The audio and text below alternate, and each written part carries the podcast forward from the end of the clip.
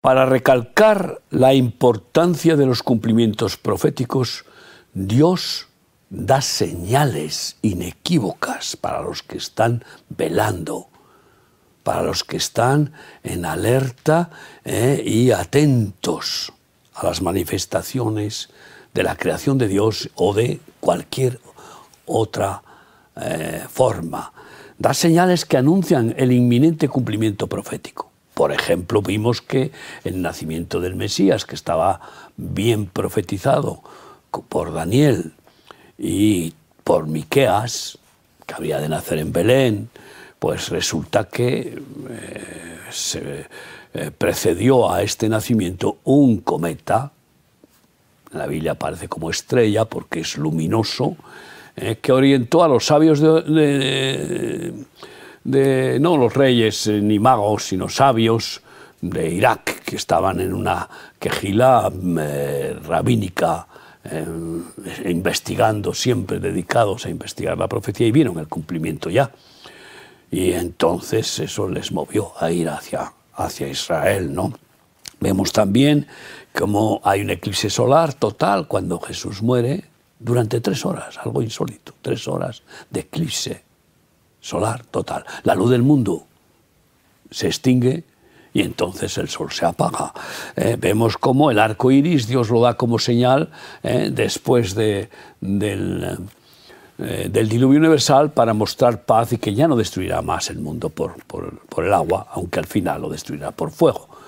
Tristemente, ese anillo con todos los colores básicos de la creación, ese anillo lo han usurpado pues precisamente aquellos eh, que no tienen ningún temor de Dios ni respetan a Dios y que es el colectivo LGTBI, pero eh, ese, ese anillo, esa señal, que es un anillo, no es media, no es la mitad, esa señal la dio Dios para decir paz a los hombres, ya quiero darles nueva oportunidad.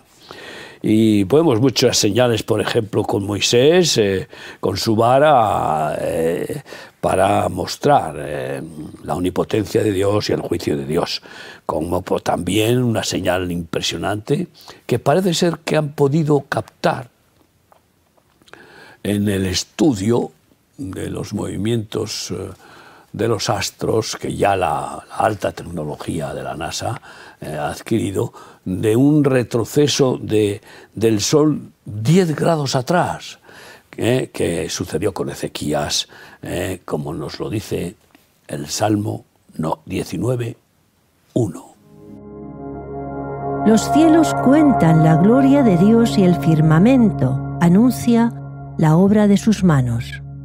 Estas señales cuentan la gloria de Dios y los cielos cuentan la gloria de Dios. Y por eso a mí me gusta estar atento a esas señales cósmicas. No me gusta la astrología porque no, al Señor no le agrada, pero sí la astronomía, porque los cielos cuentan la gloria de Dios. Y por eso eh, estaremos atentos a esas señales como hemos estado y debemos de estar continuamente. Así, por ejemplo, hemos visto señales muy significativas en nuestro tiempo. El 6 de mayo del 2006, cuando Júpiter, representando al dios de todos los dioses, según los romanos, y como Zeus, según los griegos, ¿eh?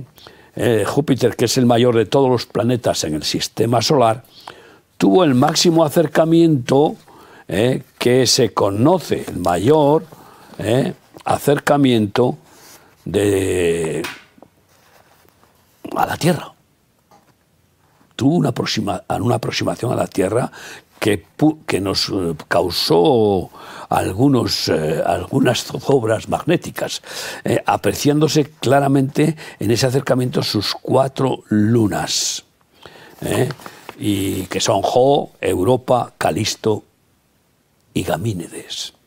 Curiosamente está esa diosa Europa del Olimpo, ¿no?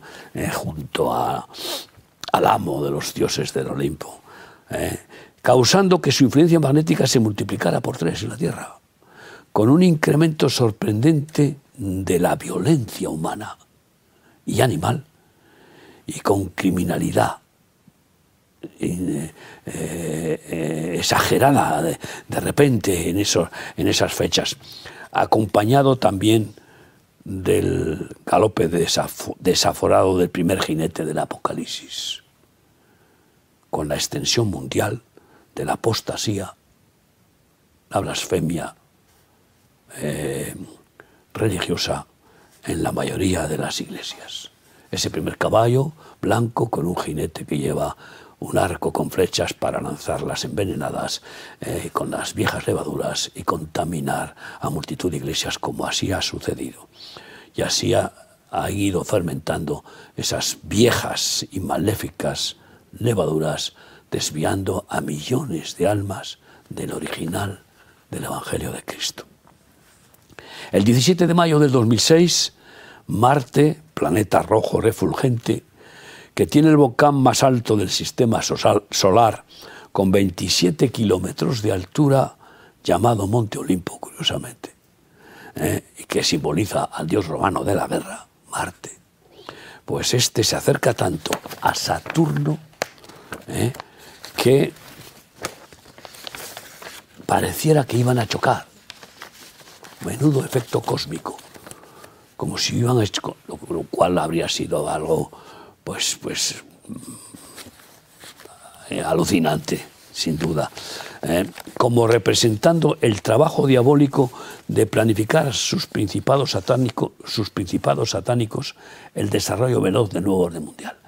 Hay como una especie de conjunción de los astros eh, que representan a los dioses del Olimpo en una especie de acercamientos y bailes, como si estuvieran acordando. No son seres, pero son astros que utilizan las potestades o que, simbolizan a las potestades y que eh, Dios también mueve en esa dirección del cosmos para darnos enseñanzas, ¿no? Y efectivamente se comenzó ahí un desarrollo veloz del nuevo orden mundial. Y el, el 31 de mayo culmina dicho encuentro estelar con un aquelarre cósmico, pues la luna baila con Saturno, coronado de estrellas, dando espectáculo masivo a los vulcanos humanos, esa especie de secta de vulcanos, ¿eh?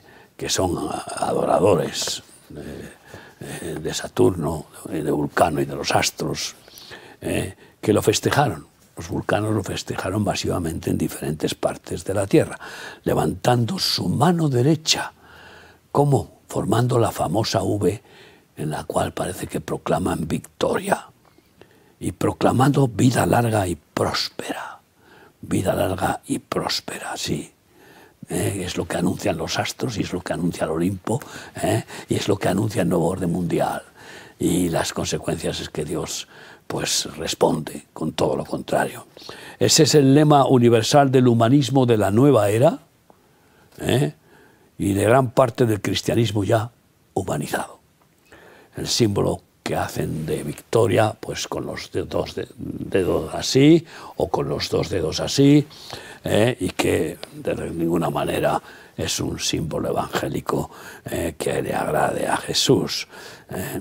Y al mismo tiempo, Marte multiplica su resplandor dentro del panal de estrellas y Mercurio salta fuera del brillo del Sol para acercarse a dicho festival. Esto es, eh, son espectáculos gráficos que es como si se estuvieran moviendo los principados diabólicos eh, en sus aquelarres estratégicos. Todos los eclipses solares lo he comprobado, son señales de quebrantamiento y decadencia espiritual. Y los eclipses lunares avisan lo contrario.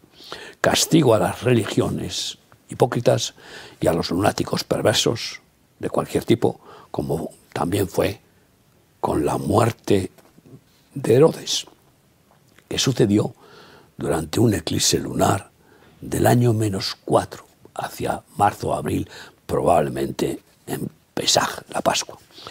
Son muchas las señales cósmicas que van siendo más frecuentes cada día porque nos acercamos al fin que Dios quiere avisarnos y avisarnos, cumpliéndose lo profetizado por Joel, el profeta, mini apocalipsis del final de los tiempos, Joel 2, 28 a 32. Y después de esto derramaré mi espíritu sobre toda carne, y profetizarán vuestros hijos y vuestras hijas. Vuestros ancianos soñarán sueños, y vuestros jóvenes verán visiones. Y también sobre los siervos y sobre las siervas derramaré mi espíritu en aquellos días. Daré prodigios en el cielo y en la tierra, sangre y fuego y columnas de humo. El sol se convertirá en tinieblas y la luna en sangre antes que venga el día grande y espantoso de Yahvé. Después del quebrantamiento mundial que ya ha comenzado con estos ejércitos arrasadores de Dios, la oruga, el saltón, el revoltón y la langosta, lo pueden leer en, mi libro escatológico, ¿eh? simbolizan los cuatro jinetes destructores del Apocalipsis, podremos pedir señales a Dios. Podremos seguir pidiéndole señales para que nos avise incluso de qué países van a ir siendo eh, quebrantados.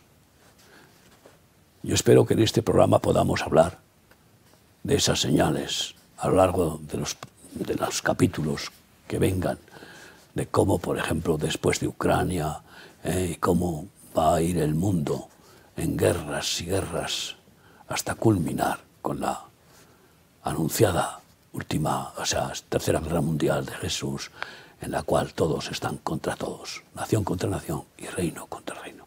Por supuesto, sin contar con la definitiva y final de la guerra de Armagedón, en la cual que Dios mismo vencerá y, y derramará de su juicio y de su ira.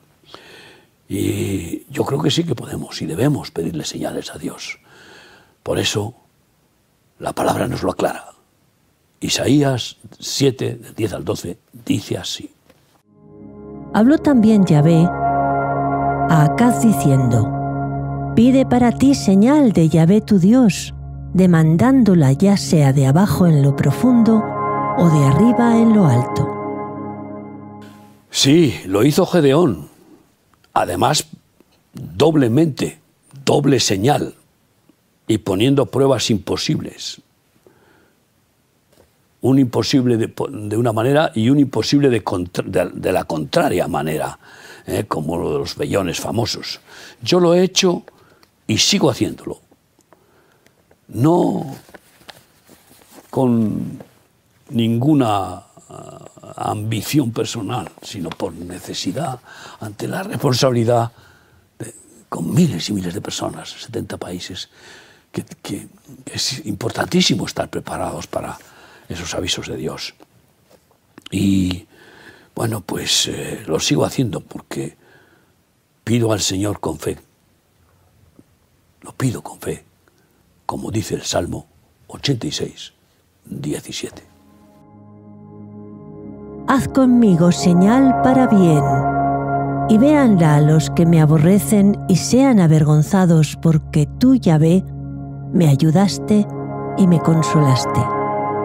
Especialmente para asuntos tan importantes para la Iglesia, para nuestras familias, para nuestro país, para el mundo, en los terribles tiempos que nos tocará vivir, porque lo que estamos sufriendo no son más que principio de dolores, pidamos al Omnipotente señales inconfundibles, sobrenaturales, que nos den clara oportunidad de prepararnos, de fortalecernos y de dejarnos eh, eh, perfeccionar eh, y dejarnos guiar por el Espíritu Santo para ser instrumentos de Dios en la intercesión y en, la, en el evangelismo, el discipulado, en la extensión del reino de Dios y su justicia seguimos con palabras proféticas.